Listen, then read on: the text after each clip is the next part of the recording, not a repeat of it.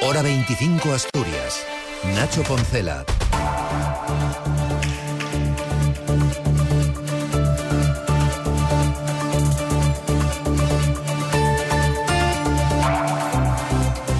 Última vuelta informativa Asturias en este miércoles. En el Carcelor vuelve a ser protagonista por sus incógnitas.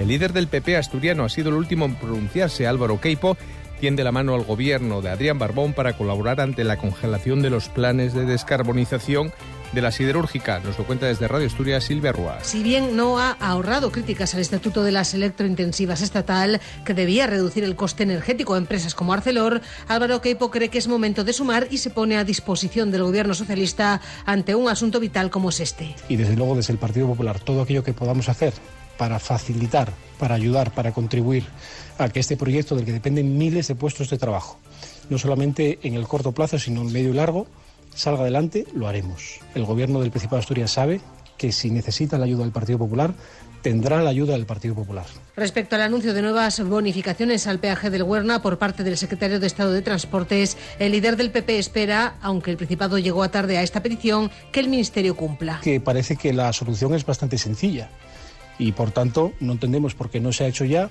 pero si no se ha hecho ya, al menos que se haga lo antes posible. Por tanto, esperamos que cumpla su palabra y que no haya venido aquí solamente a tapar un hueco. Queipo ha reunido este jueves a los coordinadores territoriales del PP asturiano con los que espera ganar implantación en los concejos de la región y rearmar al partido de cara a las elecciones de 2027. Gracias, Silvia. Respecto a Arcelor, también se ha pronunciado el Grupo Parlamentario Socialista. Su portavoz, Dolores Carcedo, asegura, coincidiendo con UGT, que hay que exigir a la empresa el desarrollo de las inversiones previstas. Confiamos en que las decisiones, tanto del Gobierno de España como del Gobierno de Asturias, en relación con eh, las importantes ayudas públicas puestas encima de la mesa para la descarbonización y eficiencia energética, así como la aprobación de todos los trámites medioambientales necesarios para las inversiones en la cabecera de Gijón que ya ha realizado el Gobierno de Asturias, hagan que ArcelorMittal cumpla sin demora con las eh, inversiones eh, planteadas. Y en este ámbito, Asturias está entre las regiones que generan menos energía limpia, con unos porcentajes de apenas el 10% en eólica, hidráulica o fotovoltaica. Así se recoge en el informe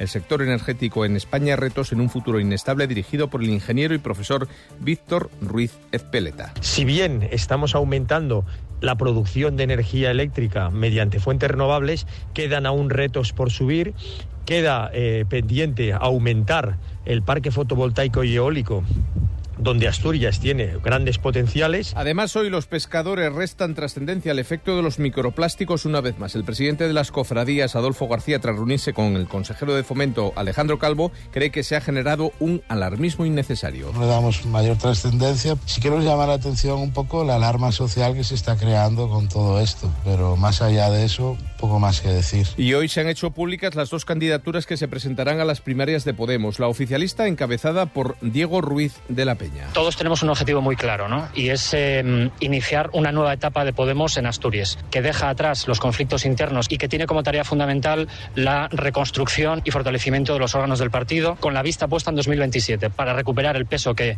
Podemos se merece en las instituciones asturianas como única fuerza de izquierda con capacidad real de transformación social. Se presentaba esta mañana en Oviedo y esta tarde la abogada Olga Blanco anuncia la candidatura crítica frente al oficialista. El objetivo es volver a ser el Podemos que era, volver a abrir las puertas y las ventanas, las sedes, que la gente pueda venir a ver a Podemos, a reunirse con nosotros, que dejemos de hablar de nosotros, que dejemos que nos podamos reunir con la gente, que podamos unirnos. Nuestro proyecto es total y absolutamente de, de reconciliación, de vamos, de que esto no se puede morir y menos así. O sea que nuestro proyecto es de futuro. Parece que coinciden en los objetivos, un nuevo Podemos, una reconciliación. A ver si lo consiguen. Al menos de momento hay dos listas. Y ya para acabar, Gijón va a tener su bandera de España. En un punto aún por determinar es el resultado de la votación de la iniciativa planteada por la ultraderecha de Vox. Tiempo para el tiempo. Mañana jueves 18 de enero tendremos en Asturias cielos nubosos o cubiertos con algunas precipitaciones débiles o moderadas y dispersas.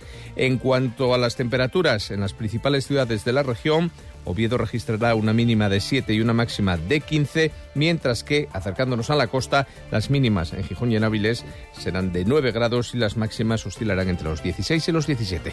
Pasen buena noche, les dejamos ya con el deporte y seguimos informándoles en las Música